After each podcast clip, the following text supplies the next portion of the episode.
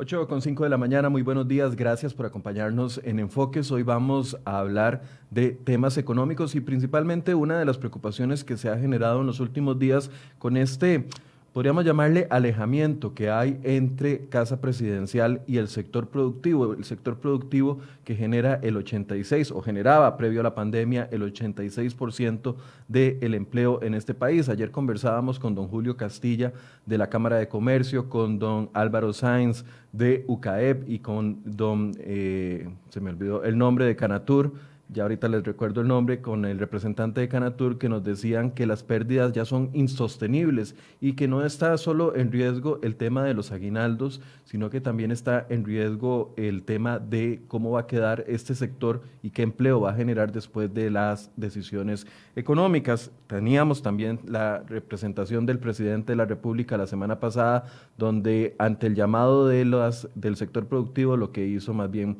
fue tomarlo de mala manera. ¿Cómo puede afectar al país esta situación? Tenemos a Don Eli Feinsay que nos va a acompañar esta mañana para poder abordar el tema y analizar no solo este distanciamiento entre los sectores, sino también las proyecciones que hace el mismo Ministerio de Hacienda con respecto al futuro del país. Buenos días, Don Eli, ando un poco enredado hoy. Eh, buenos días, Michael. Este, bueno, no, no te culpo, son tiempos muy enredados, ¿verdad? Cualquiera se, se enreda y se confunde en estas épocas. ¿Cómo le ha ido, Don Eli? Con toda la pata, gracias a Dios, aquí eh, cuidándome y guardado en la casa, eh, pero y además en Cantón Naranja, ¿verdad? Entonces, eh, esta semana tenemos un poquito más de libertad, pero la verdad que en la medida que uno puede y, agradecer que uno puede quedarse en la casa porque su actividad económica se lo permite, pues de ahí aquí estamos. Sí, eh, una naranja muy, muy, muy leve, ¿verdad? Se acaba el domingo y ya empezarían los 12 días de martillo, que es lo que prácticamente ha generado este distanciamiento entre el presidente de la República y el sector productivo. Sí, bueno, leve, leve depende para qué, para quién, ¿verdad? Porque en el mes de julio pasamos más de la mitad del mes en eh, en, alerta naranja, eh, eh, con prácticamente todo el comercio cerrado, o sea, muy, muy poquitas cosas abiertas, ¿verdad? con, con, cosas que uno observa y uno dice, bueno, ¿cuál es la lógica de esto, verdad?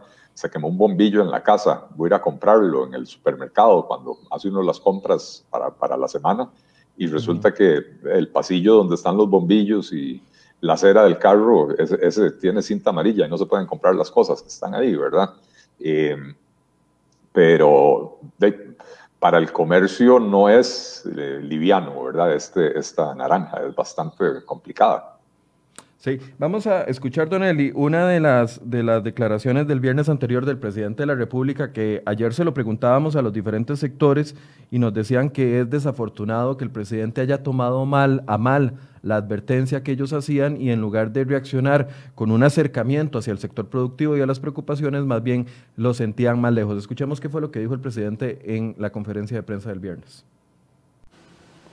Yo haría un llamado humilde y respetuoso al liderazgo de UCAEP y de las cámaras a reflexionar cuál es su rol en este momento en la pandemia, a poner las barbas en remojo y,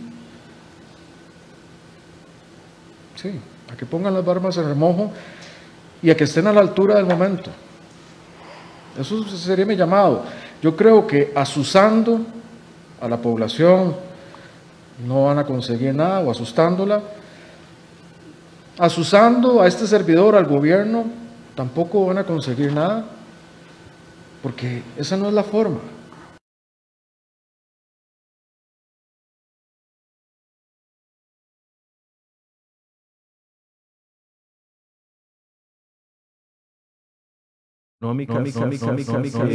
las decisiones de salud. Don ¿cómo analiza esta, esta situación?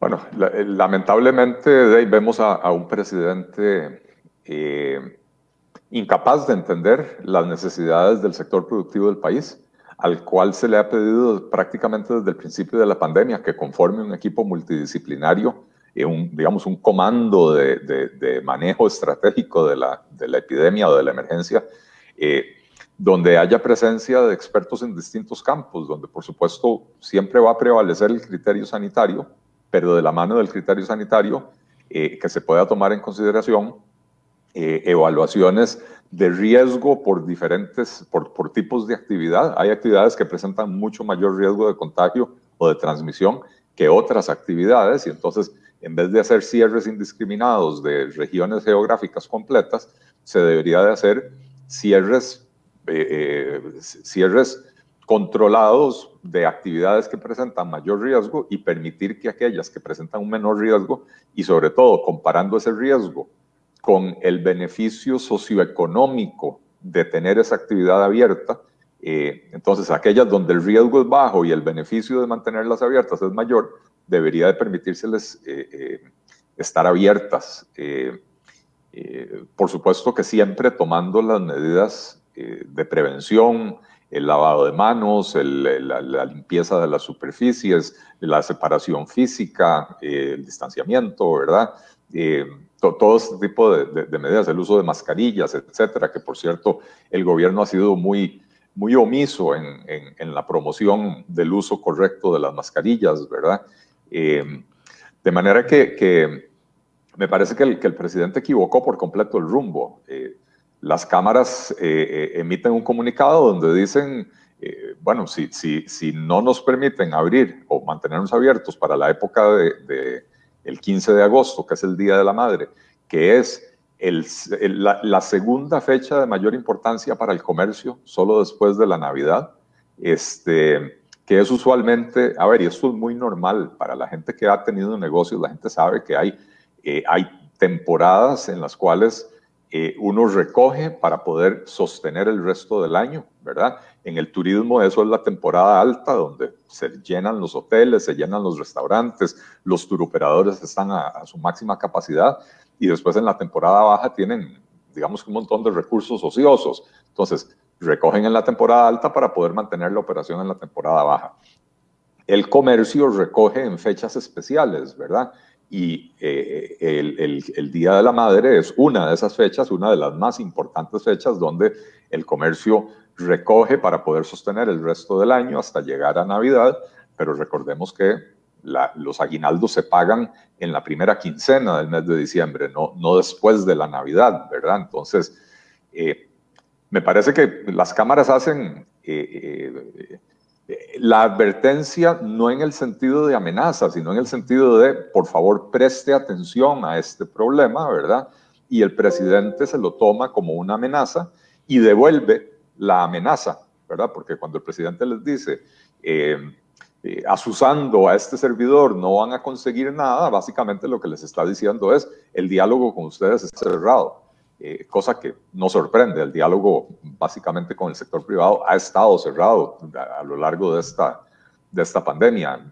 Eh, los reciben de vez en cuando en reuniones por, por, puro, por puro protocolo, pero al final de cuentas se nota que no hay ese nivel de, de, coordinación.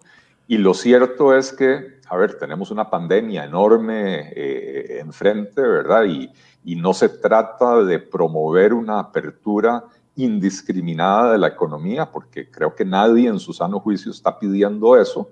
Lo que sí se está pidiendo es que se evalúen otros criterios y no solo los del Ministerio de Salud, ¿verdad? Y que se abra un diálogo y que se, y que se conforme una mesa de manejo de la emergencia donde haya expertos en economía, en logística, en, en, temas sociales, porque hay una crisis social importantísima, ¿verdad?, que viene de la mano de esto. Y entonces estamos arrasando a la economía eh, en nombre de un manejo sanitario que también hemos visto que a pesar de todo se les ha salido de control, ¿verdad? Ahora, don Eli, perdón, cuando uno escucha los argumentos y se lo preguntaba ayer a don Álvaro Sáenz, cuando ustedes dicen y hablan de el aguinaldo, por ejemplo, están amenazando, como lo tomó el presidente, y don Álvaro nos ponía un, ejemplo que, que se lo pongo para que usted lo, lo, no, lo ponga en contexto. Él decía, es que no es una amenaza, el hecho, no estamos diciendo que primero, si no vendemos, no podemos ahorrar para tener los aguinaldos. Entonces, alguna gente le caía y le decía, bueno, pero es que el aguinaldo es una previsión que tiene que ir haciendo mes a mes. Y ahí es donde él agregaba la otra parte.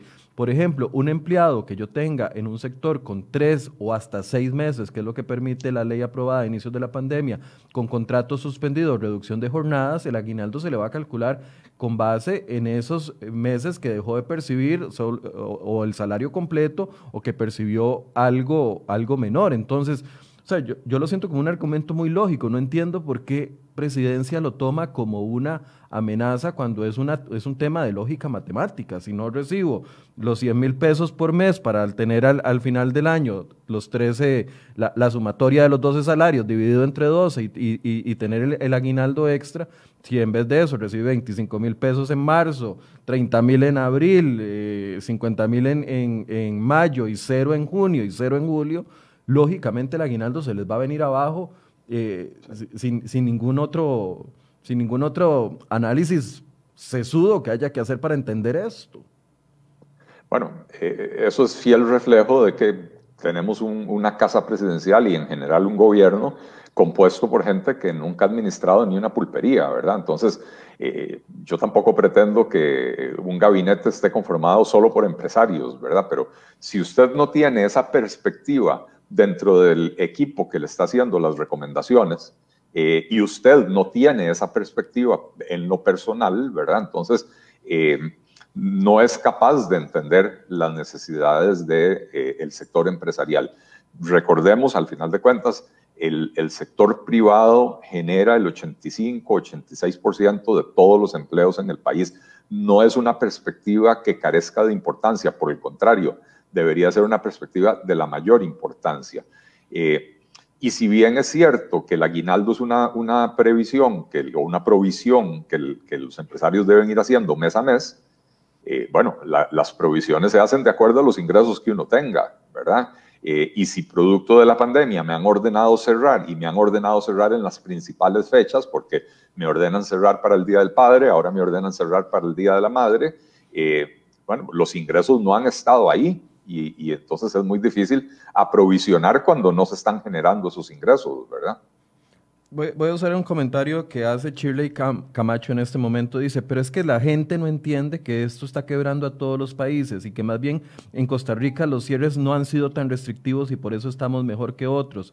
No, no le dieron eso en los cursos de economía. Ese, es el, ese argumento lo uso porque es uno de los que utilizan todos los que defienden el actuar económico del gobierno, que, que, es que no se dan cuenta de que la pandemia es mundial, no se dan cuenta de que esto está afectando a todas las economías del mundo, pero podríamos hacerlo mejor si, si hay, hay, hay argumentos como los que planteaba ayer don Julio Castilla, tenemos, invertimos millones de millones por ejemplo, en los procesos para instalar lavatorios, eh, nos decía la gente de los centros comerciales la semana pasada, invertimos millones de millones en los productos de limpieza hospitalarios para poder mantener los centros comerciales limpios. Eh, o sea, las inversiones se están haciendo porque la gente quiere trabajar. Sin embargo, pareciera que ni siquiera eso le dan la oportunidad a los comercios de eh, probar los protocolos que el mismo Ministerio de Salud les dijo que, diseñaran. Así es, y no, no solo les dijo que, los diseñaran, sino que se los aprobaron, ¿verdad? Eh, eh, a ver, es imposible, por lo menos lo que uno puede juzgar a partir de, la experiencia de todos los demás países, es imposible tomar medidas para evitar el impacto económico de la pandemia, pero sí es posible tomar medidas para manejar mejor y mitigar ese impacto. Y entonces, eh, el otro día precisamente teniendo una discusión eh, en, redes sociales y me decían, bueno, eh, señáleme un solo país que tenga condiciones similares a las de Costa Rica y que haya hecho las cosas mejor. Bueno, muy fácil, Uruguay. Uruguay es un país pequeño, tiene una población de alrededor de 4 millones de, de personas, incluso menos que Costa Rica, ¿verdad? Tiene una frontera de 1070 kilómetros más o menos de extensión con Brasil. Brasil es un desastre desde la perspectiva del manejo del COVID, o sea que hay 1070 kilómetros para que los brasileños se crucen la frontera para el otro lado, ¿verdad? Lo mismo que tenemos nosotros en, el norte con, Nicaragua. Eh, y al final de cuentas, bueno, Uruguay nunca ha hecho un cierre total de su economía, lo ha manejado con criterios más selectivos y, y tienen acumulado menos de 1.300 casos al día de ayer. Total de muertes, 36, ¿verdad? Eh, y entonces me decían, ah, bueno, no, pero seguro en Uruguay tenían una cultura de uso de mascarillas o de distanciamiento social. No, perdón, pero ustedes no han visto los partidos de fútbol. Los, los uruguayos se saludan de beso todos contra todos, hombres con hombres, hombres con mujeres, mujeres con mujeres. Eh, aquí en Costa Rica nos saludábamos de beso hombres con mujeres, ¿verdad? Nada más. Pues lo que, lo que le quiero decir con esto es, los uruguayos son incluso un poco más cálidos en ese sentido, más tocones, si lo queremos ver de esa manera, eh, de lo que somos los costarricenses. Es, es, gente, son latinos que tienen ese, ese calor en la sangre, ¿verdad? Que los lleva a la cercanía personal, eh, a la cercanía física con la gente. Eh, y, bueno, lo que pasa es que en Uruguay también desde el puro principio el gobierno responsablemente empezó a promover medidas para que la gente eh, las cumpliera. El tema del, uso de las mascarillas. Aquí en Costa Rica, el gobierno dejó pasar cuatro meses de pandemia antes de emitir la primera recomendación de uso de mascarillas. Y una vez que emitieron esas recomendaciones, ni siquiera las acompañaron con una campaña de educación para que la gente entendiera la importancia de esto. Este es el momento en el que usted no ha visto una sola pauta del Ministerio de Salud o de la Caja Costarricense de Seguro Social explicando el uso correcto de las mascarillas. Bueno, de hecho me llamaba la atención. Perdón, me llamaba la atención de que está saliendo una, una campaña eh, en Pérez Celedón no sé si ha visto las fotos en redes sociales, y, con el logo del Ministerio de Salud. Y en lugar de eh, eh, promover el uso bien de la mascarilla, para que la gente no entienda que la mascarilla no es para taparse la papada, como muchos la están utilizando todos los días, ponen entonces a una persona eh, encerrada en una, bolsa, en una bolsa de muertos. O sea, es que ese es el punto. La gente dice, qué fácil es criticar. No, es que qué fácil es hacer las cosas a medias y obtener apoyos de, de, las personas sin, sin, ser críticos constructivamente de, que, de que se estén invirtiendo bien los recursos y que se hagan bien las cosas. Bueno, eh, es un fenómeno ampliamente, ampliamente estudiado que el miedo es un enorme motivador, ¿verdad? Eh, un gobierno que logra infundir miedo a la población, pero a la vez erigirse en el protector gana puntos con esa población y esa es la estrategia que ha seguido el gobierno, es meternos miedo. Ahora tenemos desde hace cuatro meses y medio, cinco meses, una conferencia de prensa diaria a la cual todos los medios de comunicación le están dando eh, eh, atención, la están transmitiendo en vivo en, los canales de televisión. Y, qué hacen? Es como una teletón donde nos, empiezan, a empiezan presentándonos los resultados, como que si fuera el marcador de un partido de básquetbol, ¿verdad? Tantos muertos y tantos casos nuevos y tantos recuperados y tantas personas en la UCI. Este, bueno, para eso no se necesita una conferencia de prensa. Usted emite un comunicado, un, eh, eh, un, infográfico como el que ponen a veces siete horas después de la conferencia de prensa, lo ponen en el sitio web del ministerio, cuando esa información deberían de ponerla en la mañana todos los días y olvidarse de, de hacer una conferencia de prensa para eso. ¿Qué están logrando? La atención del público, que infunde miedo, pero a la vez el gobierno se, se, presenta como el protector. Y lo hemos visto en las encuestas, cómo le ha beneficiado a un gobierno que previo a la pandemia tenía unas calificaciones eh, muy malas y ahora la evaluación de la, de, la, labor del presidente y del gobierno en general eh, eh, dieron una voltereta completa, ¿verdad? y entonces lo están usando políticamente y hay que decirlo, están haciendo campaña política con eh, eh, con el miedo de la gente. Eh, esa campaña de Pérez Celedón con el logo del Ministerio de Salud, entiendo que es promovida por la municipalidad, ¿verdad?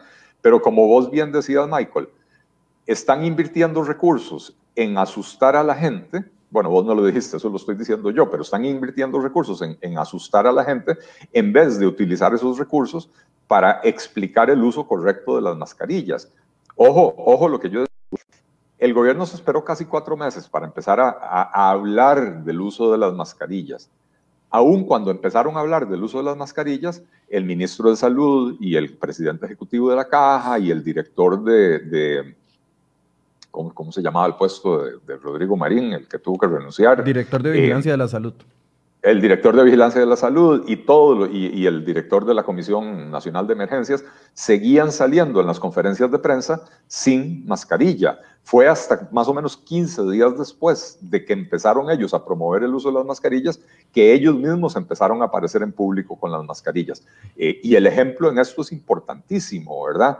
Eh, entonces, insisto, aquí hay, eh, hay una combinación de, de, factores. El hecho de que han asumido una confianza ciega en la Organización Mundial de Salud. Y la Organización Mundial de la Salud nunca ha dicho que el uso de las mascarillas sea malo. Lo que, lo que había dicho fue, mire, asegúrese primero de que haya suficientes mascarillas para el personal médico. Eh, porque nada gana usted con que la gente en la calle ande con mascarillas si eso va a implicar que se desabastezca la provisión para el personal eh, médico, ¿verdad? Eh, y ojo, las noticias que están saliendo en los últimos días. La caja, con tal de abastecerse, eh, se brincó por completo los procedimientos, eh, contrató a empresas que ni siquiera son eh, importadoras de nada, ¿verdad? Pero ahora, ahora de pronto las contratan para importar equipo médico de países de donde nunca se había importado, de países donde no tenemos canales de comunicación directos, o sea, no hay vuelos, no hay, no hay barcos, no hay nada. y por supuesto que la logística de eso iba a fallar. Pero si la Caja Costarricense del Seguro Social se llegara a quedar sin mascarillas, creo que no va a suceder porque van a hacer otra compra de emergencia, ¿verdad? Pero si, las, si la Caja Costarricense del Seguro Social se llegara a quedar sin mascarillas, no es porque la gente ande con mascarillas en la calle es porque han hecho un pésimo manejo de la gestión de compras durante la pandemia, a pesar de tener la flexibilidad de que están en régimen de emergencia y que entonces se pueden brincar los procedimientos de la contratación administrativa, los procedimientos normales de la contratación administrativa. Eh, entonces, eh, eh, de nuevamente, sí hay mejores maneras de hacer las cosas y creo que Uruguay nos da un buen ejemplo. Insisto, Uruguay, un país pequeño, eh, que, por el pequeño tamaño de, su, población necesita eh, eh, estar inserto en la economía internacional, en la economía mundial. Uruguay, Uruguay es, ¿cómo se llama? Mar del Plata es el, lugar de vacaciones de, los argentinos, de los argentinos con plata, ¿verdad? Y, están ahí nada más cruzar el río y, y qué sé yo, y entonces eh, y en Argentina tampoco han manejado muy bien el tema de la pandemia. Entonces, Uruguay está expuesto por todas partes, ¿verdad? Tiene Brasil de un lado, tiene Argentina del otro lado. Eh, es una economía abierta, no es una economía cerrada, ¿verdad? Eh, y lo han manejado bastante mejor con cierres específicos, con cierres parciales, en vez de lo que hemos, la, la, opción que hemos adoptado aquí en Costa Rica, que es el cierres absolutos, ¿verdad? Ah. Primero, cuando había muy poquita transmisión del virus, era, fue un cierre completo del país. Y eso produce fatiga en la gente. Por supuesto. Ahora que hay mucha transmisión del virus, entonces, ¿qué hacen? Cierran por completo la gama y están matando el corazón económico del país.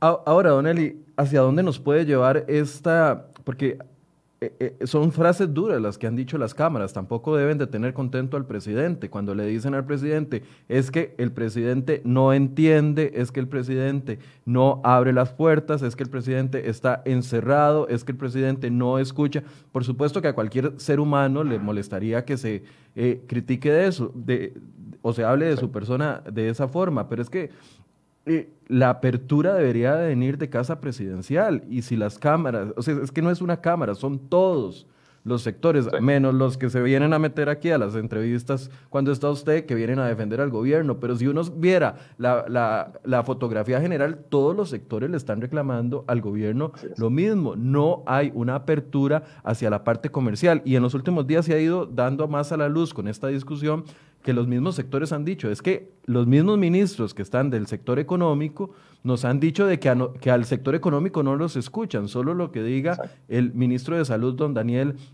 Salas, que puede ser muy, muy buen epidemiólogo, pero de economía sabe cero. Entonces, esta actitud y este enfrentamiento entre el presidente y los sectores, ¿hacia dónde nos puede llevar? ¿Debe cambiar Casa Presidencial su estrategia hasta el momento y comenzar a escuchar, a gestionar las solicitudes que hacen los sectores para ver si de alguna u otra forma nos rescatamos, porque ahorita los únicos contentos son los empleados que mandaron públicos de teletrabajo a la casa, que están ahí muy, muy tranquilitos, ganándose su salario muy bien, mientras un montón de gente se está muriendo de hambre y no tiene cómo pagar ni siquiera el recibo de la luz. Sí, bueno, eh, eh, ¿hacia dónde nos puede llevar esto? Es a, una situación de, colapso económico. Eh, ya, ya, nos, ya nos metió en una situación de, digamos, confrontación social. el presidente y, su, y su equipo están muy ensimismados, están muy encerrados en sí mismos. cuando, cuando hacen ejercicios de diálogo, básicamente lo hacen con, con, gente de su propio entorno, con, eh, eh, académicos, universitarios, eh, que al final de cuentas son parte del mismo sector público protegido de los efectos, de los peores efectos, de la, efectos económicos de la pandemia, ¿verdad? Y entonces usted ve que sacan publicaciones con fotos donde el presidente se reunió por Zoom con, con, un montón de economistas de universidades públicas y qué sé yo. ¿Y cuándo ha visto usted que hagan lo mismo con, con el sector privado? Que se reúnan que se reúnan con las cámaras. Digo, no voy a decir que no ha habido reuniones, claro que ha habido reuniones, pero al final de cuentas se reúnen y por lo que reportan las, las cámaras, llegan a acuerdos, por ejemplo, vamos a poder abrir con tales y tales protocolos y después eh, un día antes de la supuesta apertura, en conferencia de prensa, el ministro de Salud dice, eh, no, eh, no vamos a abrir, más bien vamos a, fortalecer la, el, cerramiento, ¿verdad? Como sucedió dos días antes del, Día del Padre, donde el comercio y los restaurantes se quejaron amargamente de que dos días antes les habían dicho, les habían confirmado que venía una fase de apertura se prepararon, compraron inventarios, recontrataron personal, etcétera, eh, y, después el día antes de la supuesta apertura anuncian que, no va a haber tal, ¿verdad? Y toda la inversión que se hizo en, inventarios y en todo lo demás eh, eh, se pierde. entonces, sí, no, no hay un diálogo efectivo. y me parece que en una situación como la que estamos viviendo, lo, lo, primordial es escuchar. No quiere decir que al escuchar el presidente se compromete a, otorgarles a los diferentes sectores todo lo que piden. Es imposible, ¿verdad? Pero sí tiene que escuchar. Y si el presidente se reúne con eh, don Esteban Acón de la, de, la, Cámara Nacional de Turismo o se reúne con don Álvaro eh, Sáenz de, de Sáenz, ¿verdad? De, de, UCAEP o se reúne con don Julio Castilla de la Cámara de Comercio o se reúne con el señor Egloff de eh, de la Cámara de Industrias y la queja que recibe es la misma, eh, es más, se puede reunir hasta con los de la Cámara Nacional de Agricultura y Agroindustria, con, eh, y la queja que recibe de, parte de todos es, muy similar, ¿verdad? Y es esta, esta tal vez lo, lo, que más mata es la imprevisibilidad de las decisiones que están tomando no pareciera que hay una planificación, sino que estamos ahí al, garete y cuando de pronto eh, las autoridades sanitarias de un día amanecen eh, más preocupadas, deciden un cierre y otro día amanecen menos preocupadas, pero no está claro cuáles son los parámetros con base en los cuales están tomando esas decisiones. Entonces, si el presidente escucha a todos los sectores y se da cuenta de que la queja viene por el mismo lado, pues entonces hay algo, hay, un, hay, algo en común ahí, hay algún hilo conector, ¿verdad? Eh, Tal vez las necesidades de la industria son diferentes de las necesidades del comercio eh, y, son diferentes de las necesidades de la agricultura, ¿verdad? Pero si hay una queja común en todo el sector productivo, pues eh, eh, es señal de que hay un problema. Y da la impresión de que cada vez hay menos disposición de parte del gobierno a escuchar, y no solo a escuchar al sector privado, lo confirmó Elian Villegas en su comparecencia en la Asamblea Legislativa. A él como ministro de Hacienda no lo invitan a las reuniones, o sea, no es miembro, no es parte del equipo de manejo de la emergencia. Eh, y bueno, yo creo que sí, que, la, la, segunda emergencia en orden de magnitud es la emergencia fiscal que tiene el país. Y entonces, si no incorporan al ministro de Hacienda o a su representante en eh, la comisión de manejo de la emergencia, pues eh, eh, evidencia un gobierno que no, que no sabe de qué va la cosa.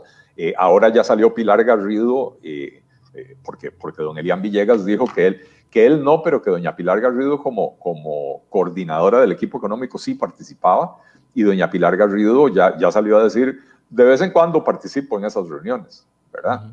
este, entonces, evidentemente, no se ha logrado lo que se ha pedido desde el principio, un equipo multidisciplinario que vele, por supuesto, en primer lugar, por la salud de los costarricenses, pero que cumpliendo las exigencias de salud permita compatibilizar las necesidades de los sectores productivos y las necesidades de la población, porque no nos olvidemos, este no es un problema de empresarios, este es un problema de la población que se ha quedado sin trabajo.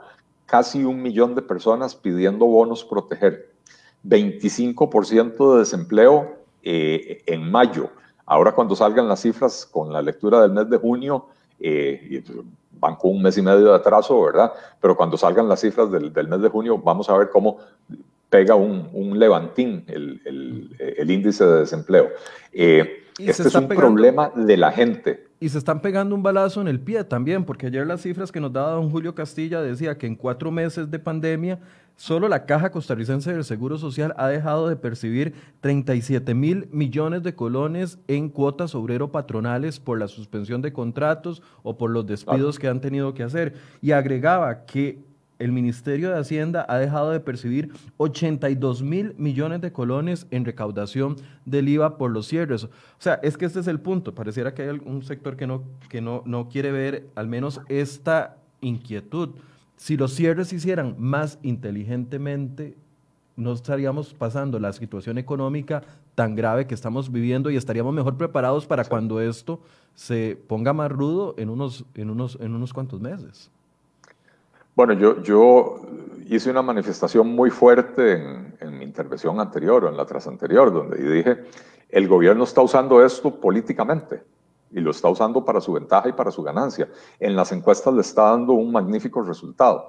Y eso se evidencia en la presentación que hizo don Elian en la Asamblea Legislativa, eh, donde, eh, eh, permítame para encontrar esa página, dice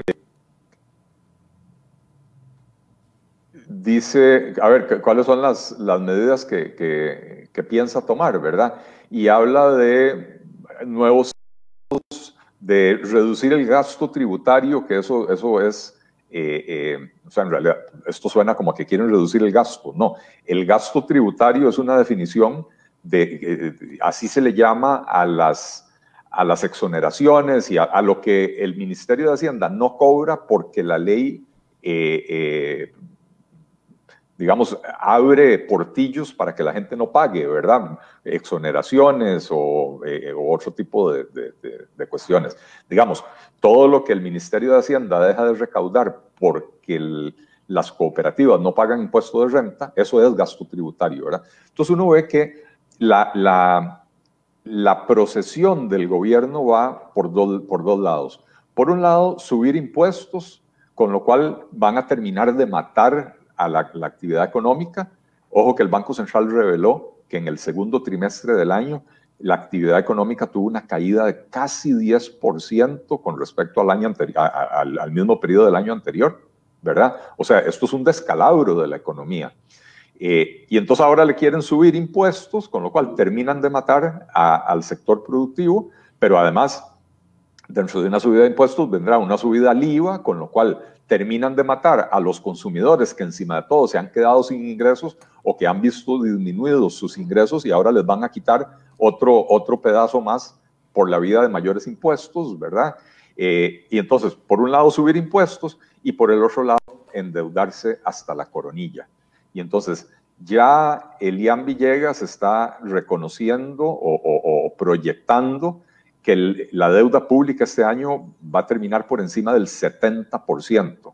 Todavía hace un mes, dos meses, estaban hablando de que iba a terminar en el orden de 67 o 68% del PIB, eh, y ya ahora están hablando de que va a terminar por encima del 70, él dijo 70,2%. Eh, entonces, ¿cuál es la vida del gobierno? Subir impuestos y endeudarse. Eh, controlar el gasto, esfuerzos, esfuerzos cosméticos de controlar el gasto, pero, pero lo, que realmente quieren hacer es subir impuestos y endeudarse. Y con esto pueden entonces mantener la planilla estatal intacta, pueden mantener al millón de personas con bono proteger por más tiempo y esto le da réditos políticos, ¿verdad? Porque tienen a la planilla estatal contenta, con lo cual cuentan con, una cantidad importante de votos para el 2022, pero también mantienen a un millón de personas viviendo de dádivas estatales que después el día de las elecciones la gente se los va a ir a recordar les va a decir, mire, ¿quién le ha pagado a usted su alimento durante el último año, año y medio, verdad? Eh, entonces es, es la vía completamente equivocada para el país. Aquí hay que buscar la manera de compatibilizar la reactivación de la economía con las necesidades de mantener un cuidado sanitario para, para evitar un contagio masivo. Ojo que a pesar de los cierres tan bruscos que se han dado, no han, bueno, eh, eh, ya, han logrado reducir un poco la, la, tasa de contagio, ¿verdad? Pero, pero ojo que a pesar de los cierres tan bruscos, igual se nos terminó saliendo de las manos la situación del contagio. Pasamos de pronto de tener eh, 5, 10 o 15 casos a tener 400, 500 o hasta 900 casos al día, ¿verdad? Eh, entonces, había mejores maneras de hacerlo eh, con, con, menor daño a la actividad económica eh, y también con menor transmisión de, de, la, de, la, enfermedad. ¿Por qué digo lo de menor transmisión de la enfermedad? Porque en Costa Rica no se hizo de parte de las autoridades, porque digamos, en INCAE lo han estado haciendo y lo han estado promoviendo, pero no les dan pelota. Eh, no se hizo este análisis de riesgo de las diferentes actividades versus el beneficio socioeconómico de tenerlas abiertas o el impacto socioeconómico de cerrarlas, ¿verdad? Para poder entonces empezar a decir, ok, ciertas actividades que son de menor riesgo y alto impacto socioeconómico, mantengámoslas abiertas. Eh, ese análisis en Costa Rica no se hizo. Y, entonces han tomado medidas como, por ejemplo, eh, fomentar el uso de autobús. Los autobuses van al 100% de capacidad, ni siquiera se ha promovido eh, eh, correcta y no se ha promovido el, uso correcto de las mascarillas. Y entonces esos autobuses son criaderos móviles de coronavirus. Y si, y si la tasa de contagio se, se, se descontroló durante algunas semanas el mes pasado, fue precisamente por ese tipo de medidas que tomó el gobierno. No es porque la población no cumple. Usted sale a la calle ahora y usted ve que la gente que anda en la calle, 95% anda con mascarilla, pero de esos que andan con mascarilla, un montón no saben usarla correctamente. En la imagen que acaban de pasar aquí en pantalla, usted ve una persona con una mascarilla quirúrgica con enormes aperturas aquí en los lados, ¿verdad? Eh, y se supone que las mascarillas tienen que quedar bien pegadas a la cara para que no se salga el aire que uno está respirando, ¿verdad? Este, si la idea de la mascarilla es que la mascarilla sea un filtro que, que impida que el, cuando uno tose, cuando uno estornuda, cuando uno habla, salen siempre gotas de agua de la, de, la boca de uno, microgotas que no, no son visibles por lo general eh, eh, a simple vista, pero salen y entonces la idea es que la mascarilla las capture, ¿verdad? Eh, pero insisto, si, si se nos salió de control la situación sanitaria, no es porque la población no hizo caso. Al final de cuentas se hizo, se hizo una gran alaraca por, por las fiestas que estaba haciendo la gente, pero nunca presentaron una sola estadística que dijera cuántas personas se contagiaron en esas fiestas. Y por otro lado, hablaban de 1.500 denuncias por fin de semana. Nunca nos dijeron cuántas denuncias correspondían al mismo evento. Porque si, si yo vivo en un edificio de apartamentos, hay 20 apartamentos y hay uno en el que tienen una fiesta, es posible que hayan recibido cinco llamadas del mismo edificio, ¿verdad? Pero entonces hablan de 1.500 de, de 1500 denuncias en un fin de semana y ponga usted que en cada fiesta había 20 personas, porque me parece que eso es un número alto para pensar que, que, que uno tiene metido dentro de la casa. 1.500 por 20 son 30.000 personas. Y entonces usted tiene a, a, a 5 millones, eh, perdón, a 4 millones 970 mil personas bien portadas y a 30 mil que se portan mal. Bueno, yo creo que en ningún país del mundo logra un, nivel de cumplimiento del 100%. Pero eso no es indicativo de un, de un fracaso de la, de, de, la sociedad. Es un indicativo de un fracaso de las medidas que tomó el gobierno. Pero también puedo utilizarlo como un justificante por mis malas acciones y decir, entonces ese es el culpable. Bueno, esa es la estrategia, no solo del gobierno de Costa Rica, eso, es algo que se está haciendo en varios países, en España también, por ejemplo, eh, es eh, el, gobierno culpando a la sociedad de sus propios fracasos, ¿verdad? Tratando de hacernos creer que nosotros, los ciudadanos, somos los culpables de medidas mal tomadas. Sí, yo eh, quiero, quiero para ir direccionando esto también al punto inicial. ¿Qué le recomendaría a usted? ¿Qué tiene que hacer el sector productivo? Y cuando hablo del sector productivo, hablo del sector hotelero, el sector comercio, el sector empresarial, la Cámara de Industrias, etc. ¿Qué tiene que hacer el sector productivo en este punto, sabiendo de que en presidencia lo que se topan es un presidente que no los quiere escuchar? Que, o sea, dice, no me van a asusar con sus, asustando a la gente, no me van a, hacer cambiar de opinión o no me van a, a molestar. Bueno, deberían, yo la primera recomendación que le daría a, los empresarios es que contraten de vocero a los taxistas, porque los taxistas nada más hicieron una amenaza de, huelga e inmediatamente el gobierno salió corriendo a, la Asamblea Legislativa a quitar el proyecto de ley de Uber, que era lo que ellos estaban pidiendo. Pero ¿qué se les puede recomendar a estos sectores que no están siendo escuchados, que aunque tienen argumentos, se topan con explicaciones como tan básicas como la que hizo el presidente en la conferencia de prensa del, viernes anterior. Esperar a que el gobierno dé el primer paso, seguir quejándose, ¿qué, pueden hacer?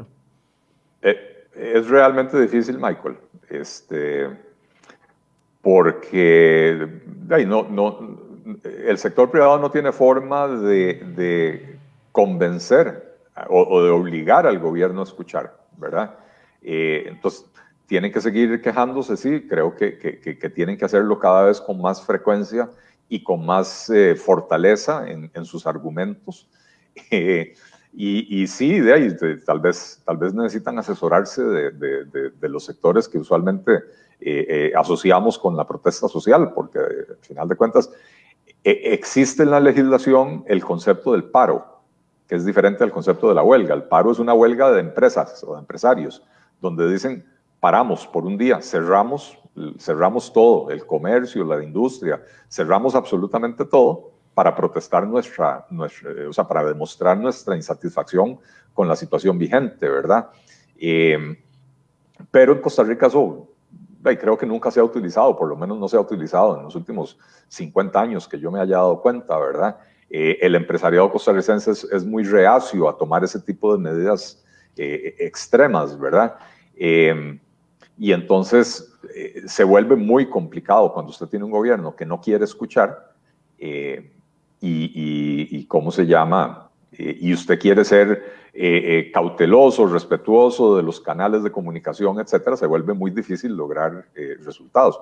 Creo que habrá que tener mayor coordinación con los gobiernos locales. me parece que los gobiernos locales están logrando un poquito más, ¿verdad? Ser escuchados por, por parte del, del gobierno, en parte porque los gobiernos locales tienen, terminan siendo el brazo ejecutor de muchas de las medidas que se toman en el gobierno central, ¿verdad? Y si el gobierno local, municipal, dice, no voy a, no voy a hacer cierres de negocios, no voy a, participar en los operativos para, para estar eh, incordiando a la población, pues entonces el gobierno tiene un serio problema y por eso ahí los escuchan, ¿verdad? Pero pareciera ser que los problemas del sector privado no le preocupan al gobierno. Eh, eh, ha quedado más que claro, no los escuchan, eh, no escuchan ni siquiera a su propio equipo económico. Y, no, y con esto no quiero decir que el equipo económico tiene los intereses del sector privado en, en mente, pero bueno, por lo menos los intereses de la hacienda pública, como dijo don Elian, él como ministro de Hacienda, sería el más interesado, el primer interesado en que, en que el, el, sector privado reabra, porque, ¿cómo se llama? Eh, de ahí, al final de cuentas, él necesita al sector privado trabajando activamente para que paguen impuestos, ¿verdad? Pero no nos olvidemos, Michael, que al final de cuentas, eh, cuando hablamos del sector privado y hablamos de las cámaras y de UCAEP y de Canatur y de, de, la, la, Cámara de Comercio, la gente tiende a pensar en viejos, gordos, millonarios eh, que, andan vestidos de traje y corbata y que se reúnen en un club social a fumar puros a las 5 de la tarde con un, con un whisky o con un coñac. El 97 y medio de los empresarios en Costa Rica no cumplen con ese perfil. Son pymes, son pequeños, micro, pequeños y medianos empresarios, que a las 5 de la tarde lo que están haciendo es viendo cómo hacen como locos para llegar a la casa antes de que la restricción vehicular los mate, para evitar la multa que les, que les pondrían, ¿verdad? Entonces están cerrando los comercios a las 4 o 4 y media de la tarde porque los empleados tienen que poder llegar a la casa, ¿verdad? Y esa es la verdadera cara del sector privado costarricense. El 97 y medio de las empresas son pymes en este país. Ayer pude salir, ayer salí a, a, cletear, como digo yo, en la tarde, después del trabajo, y me encantó ver los tres salones de belleza del barrio abiertos, que dos son jefas de hogar, son dos señoras que, dirigen el salón de belleza, el otro es eh, un, muchacho que tiene los tres salones abiertos, dos ciclos que hay por ahí abiertos, una, una, una empresa de aires acondicionados que hay en el barrio también abierta, o sea, se veía el movimiento y ver a la gente todas trabajando con sus mascarillas y con todo, o sea, es que ese es el punto, la gente lo que necesita es llevar el alimento a su hogar. Uno de esos salones de belleza, la señora nunca le llegó el, el bono proteger, por ejemplo. Entonces, tenía cuatro eh, más de un mes cerrado el, salón por la restricción que estamos en el cantón donde yo vivo. Y eso, ese es el punto. ¿Vos vives ah. en cantón amarillo o naranja? En naranja en este momento. Y, y, ese es el punto. La gente, lo que está, como no estamos sentados en la casa esperando que nos llegue el salario del gobierno para, para ir a gastarlo como si no estuviéramos en pandemia, la gente agradece hasta el hecho de poder tener la apertura de su negocio para poder comprar la comida del día de mañana o pagar los residuos o, la cuenta del electrodoméstico o lo que sea. Y ojo, ojo que triste, Michael. Cuando la gente tiene que estar agradecida con el gobierno porque lo dejó abrir el negocio, es porque las cosas van muy mal, ¿verdad? Porque el, gobierno no debería estar en el negocio de, de estar prohibiéndole a la gente trabajar, ¿verdad? Más bien el gobierno debería estar desesperadamente buscando formas de, que la gente pueda trabajar sin o, minimizando el riesgo, ¿verdad? Y eso que vos decís, eh, los salones de belleza, el ciclo, etcétera, y todos con sus mascarillas y probablemente con guantes y todo lo demás, la gente está en la mejor disposición de hacer las inversiones necesarias para garantizar la seguridad de, su negocio, ¿verdad? Eh, eh, el lugar donde yo me corto el pelo, de ahí, eh, antes uno llegaba y, mientras eh, había una señora que le estaban secando el pelo y otra le estaban lavando, a otra le estaban lavando el pelo y a otro le estaban cortando el pelo, ¿verdad? y ahora uno llega y uno es el paciente único, el cliente único. no, están, no están aceptando clientes simultáneos para evitar precisamente, o sea, para minimizar las posibilidades de contagio. Siempre cuando hay contacto humano está el estilista y el, y el cliente, hay, hay una posibilidad. Pero bueno, yo voy con mi mascarilla, el estilista va con, va con la de él, tomamos todas las medidas de precaución posibles eh, y, y, seguimos adelante y trabajamos y la gente puede llevar sustento a sus hogares, ¿verdad? Este, pero, pero lo que pasó eh, con el cierre que hicieron en julio, eh, a mediados de julio, esto es anecdótico, pero yo había metido mi carro al taller. Eh, y al día siguiente, y, era un trabajo grande, tengo un carro que tiene 16 años y, ya necesitaba un trabajillo grande, ¿verdad? Eh, meto el carro al taller y al día siguiente anuncian que viene un cierre de la economía. Y me llama el dueño del taller y me dice, don Eli, ¿qué hago? Me dice, tengo su carro desarmado. Me dice, eh, a esto me llamó al mediodía, inmediatamente después de la conferencia de prensa. Me dice, tengo su carro desarmado. Me dice, yo puedo pasar el resto de la tarde armando el carro para devolvérselo, me dice, porque la próxima semana no vamos a poder abrir. Entonces yo no le voy a poder trabajar su carro. Me dice, pero si yo tengo que desperdiciar la tarde armándole el carro para después volverlo a desarmar, para arreglárselo, le va a salir más caro el brete, ¿verdad? Eh, pero vea qué complicado. El dueño del taller mecánico que yo al final le dije, no, no, déjese el carro ahí, si de por sí me van a obligar a quedarme dentro en la casa, no, no, necesito el, carro, ¿verdad?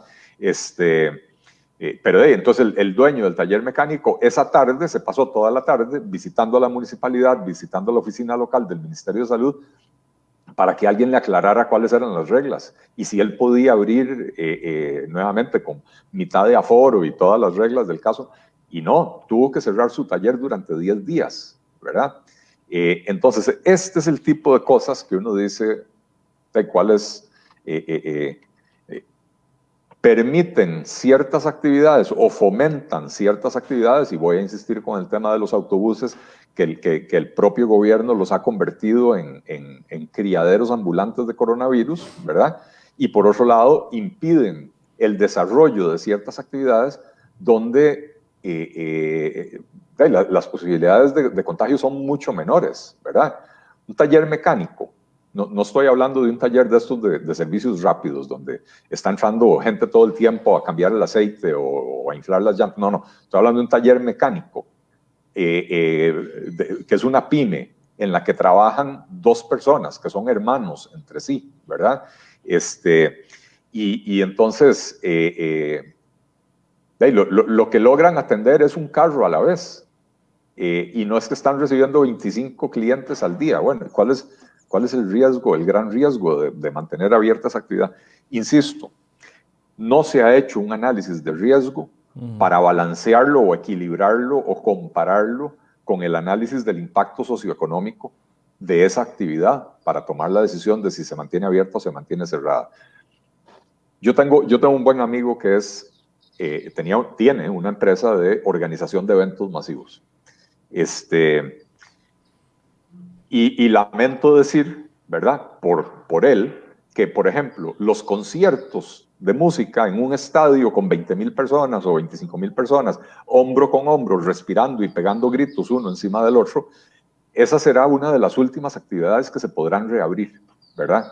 Eh, y él lo entendió y se diversificó y ahora está haciendo otras cosas, y, eh, eh, porque la gente, cuando sabe que su actividad no es factible en las condiciones pandémicas, está dispuesta a hacer inversiones para buscar otras actividades y poder resolverse su propio problema económico.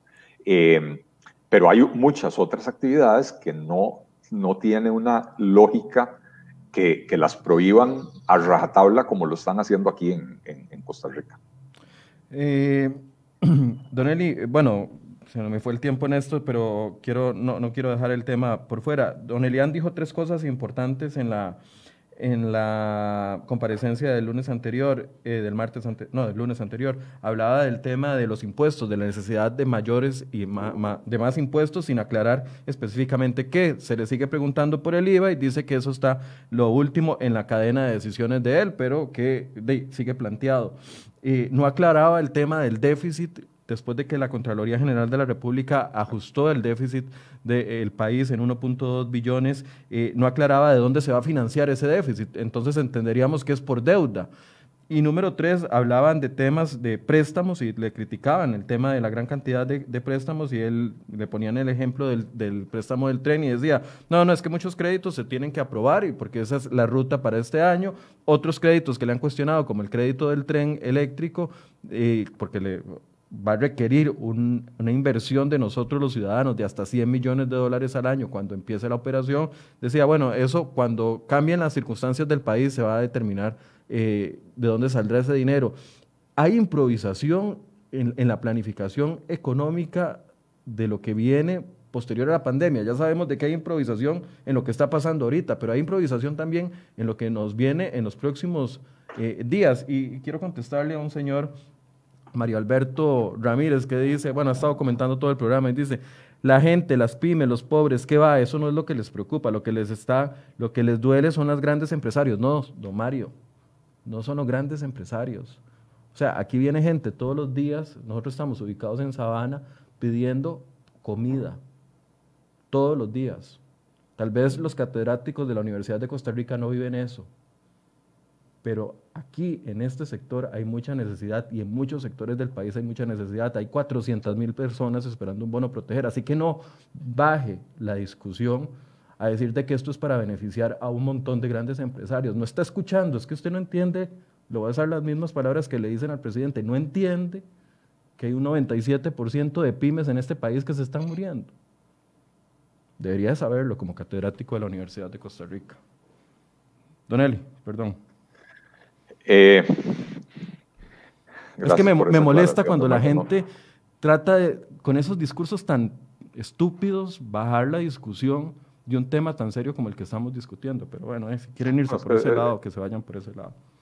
Eh, es muy fácil cuando, cuando tenés tu, tu sueldo garantizado, sin reducción de jornada, sin absolutamente... Eh, con un FES que no sabemos cómo se negocia y qué es lo que los mantiene, además. Así es. Sí, sí, y además cuando sabes que el FES está siendo negociado eh, entre los rectores de la universidad y los representantes del gobierno, que son el ministro de la presidencia, que es ex rector de la UTN, de hecho dejó ese puesto para asumir el ministerio, este, la ministra de Ciencia y Tecnología, que es profesora del, del Instituto Tecnológico y muy probablemente ahí volverá, ¿verdad? O sea, eh, eh, están negociando entre amigos ahí la, la, la, cuestión. Entonces es muy fácil de, eh, hacer ese tipo de, de, comentarios sin entender las necesidades urgentes que está pasando la gente, y sí, ese 97,5% del parque empresarial costarricense, que son micros, pequeñas y medianas empresas, que, que se la están viendo de apelitos, ¿verdad? yo, yo, no sé, Michael, si el tema es improvisación, o, o, si, el, si el término es improvisación, o si es más bien que simple y sencillamente no hay una verdadera comprensión de lo que está, de, de, de la situación económica. Eh, eh, don Elian reconoció en su comparecencia en la Asamblea Legislativa que estaba presentando cifras que no tomaban en cuenta la actualización del programa macroeconómico, eh, lo cual me da a entender que, ya no hay un diálogo tan, tan fluido entre el Banco Central y el Ministerio de Hacienda, porque anteriormente el Banco Central presentaba sus, sus datos, sus proyecciones, sus revisiones, y ya incorporado dentro de la presentación del Banco Central venían, venían proyecciones eh, eh, fiscales, ¿verdad? Y después el Ministerio de Hacienda confirmaba esas proyecciones fiscales. Y ahora resulta que uno anda para un lado y el otro anda para el otro lado. Eh, entonces yo, yo, yo, no sé si es improvisación, Michael, o si es que realmente no hay una comprensión o no hay una convicción de que el tema económico es importante. Lo que sí es cierto es que estamos desperdiciando el tiempo durante la crisis con el, con el, con el argumento, con la excusa de que ahora lo que importa es la salud eh, para no hacer las reformas que necesitamos para que cuando salgamos de la pandemia, el país tenga mejores condiciones para el crecimiento económico. Cuando el ministro de Hacienda le dice a uno, después, cuando se normalice la situación, vemos a ver de dónde sale la plata, eh, vea Michael, si el ministro de Hacienda no está en, en la comisión del manejo o en el comité de manejo de la emergencia, entonces debería de tener tiempo para estar prestándole atención ya no a lo urgente del momento, sino a lo estratégico del mediano y largo plazo, eh, que, es algo que, que, yo he venido diciendo desde el principio. Las autoridades económicas tienen, tenían al principio de la, de la crisis una ventaja que no tenían las autoridades de salud. Las autoridades de salud se vieron obligadas a reaccionar prácticamente sin información, porque se trata de una, de una enfermedad que, de la cual todavía no se conoce mucho, pero en marzo se conocía muchísimo menos, ¿verdad? Y se ven en la obligación de, de, reaccionar inmediatamente con información escasa, pero sin tiempo para perder. Mientras tanto, las autoridades económicas tuvieron varios meses en que la cosa no era directamente con ellos, en, en, los que pudieron haber estado sentados diseñando una estrategia económica para mitigar el impacto de la pandemia y esa estrategia económica seguimos sin conocerla. Entonces, para mí no es improvisación, Michael, para mí es eh, eh, eh, desconocimiento de, de, la materia económica y una convicción de que no es importante, es una, una convicción de que usted puede romper el chanchito hoy y repararlo más adelante. Este, y, y, el problema es que con las cifras de endeudamiento que tiene el país y las cifras, de, las cifras fiscales, yo creo que el, déficit fiscal este año va a terminar por encima del 10%. Si mal no recuerdo, la Contraloría dijo 11 y pico por ciento, podría, o cercano al 12 por ciento, podría terminar. 11.37 me parece. Por ¿Perdón? 11.37, un poquito más, por ahí andaba. Ok. Imagínese la Contraloría diciendo eso y el Ministerio de Hacienda diciendo 9.2. eh, con, una, con una contracción de la economía del, que, están proyectando en el 5%, que yo creo que también se va a quedar corta esa proyección, ¿verdad? Eh, y con necesidades de, de, financiamiento eh, del orden del 14 o 15% del PIB este año y el próximo. Cuando, ¿Y qué quiere decir esto?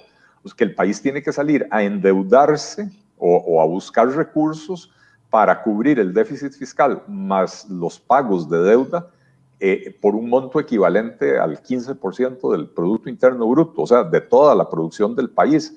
Eh, en el pasado, los años más complicados, hemos enfrentado necesidades de financiamiento del orden del 11 o 12% del PIB.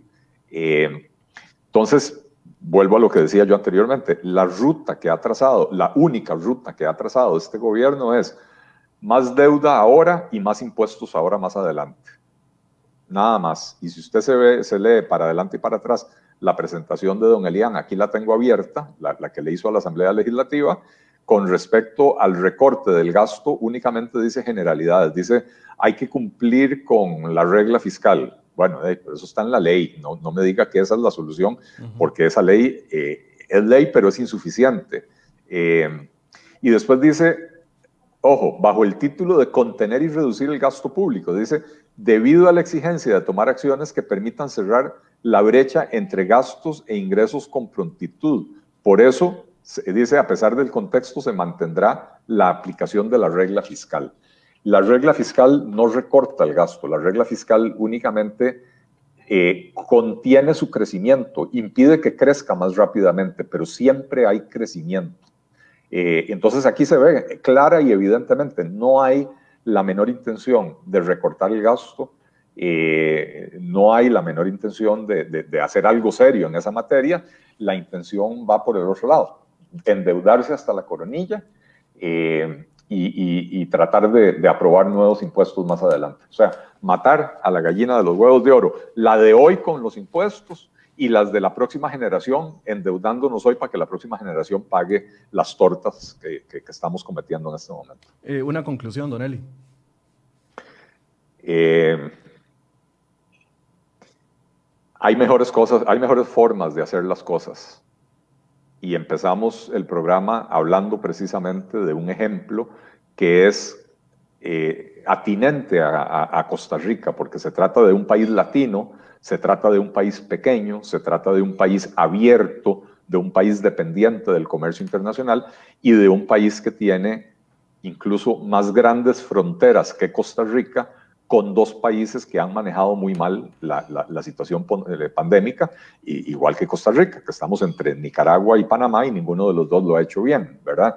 Este, eh, y, es una economía, Uruguay, que sin haber decretado cierres absolutos, con, con medidas más racionales, más focalizadas, determinando niveles de riesgo para decidir qué permanece abierto y qué, y qué hay que cerrar, o a quién le ponemos aforo del 50 y a quién le podemos permitir un aforo del 75, o tal vez a quién le podemos permitir solo un aforo del 25%, ¿verdad?